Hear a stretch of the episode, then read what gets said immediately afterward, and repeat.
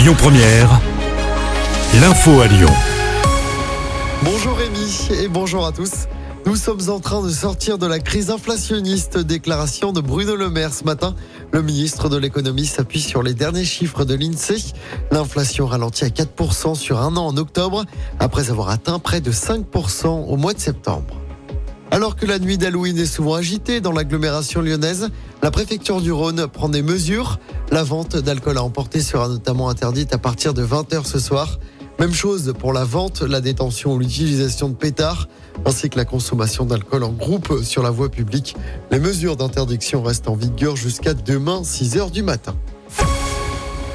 Trois enquêtes sont ouvertes après les graves incidents qui ont conduit à l'annulation du match de Ligue 1 entre Marseille et Lyon dimanche soir au Vélodrome.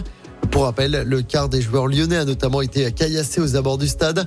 L'entraîneur Fabio Grosso a été sérieusement blessé au visage. Le coach italien a reçu 30 jours d'ITT. Aucune personne n'a été interpellée dans le cadre de cette attaque. Pour l'instant, c'est ce qu'a dit hier soir le procureur de la République. Les investigations se poursuivent. Dans l'actualité, près de chez nous, cette violente agression à Lyon.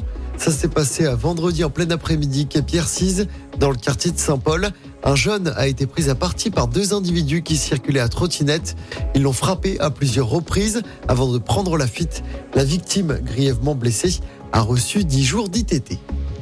On passe au sport en football. Un nouveau ballon d'or pour Lionel Messi. C'est le huitième ballon d'or de sa carrière. Il a battu son propre record.